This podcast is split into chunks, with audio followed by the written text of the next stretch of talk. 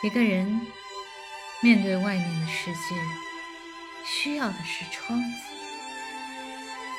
一个人面对自我时，需要的是镜子。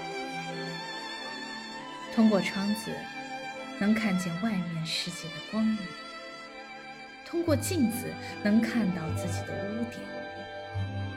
其实，窗子或者镜子并不重要，重要的是你的心。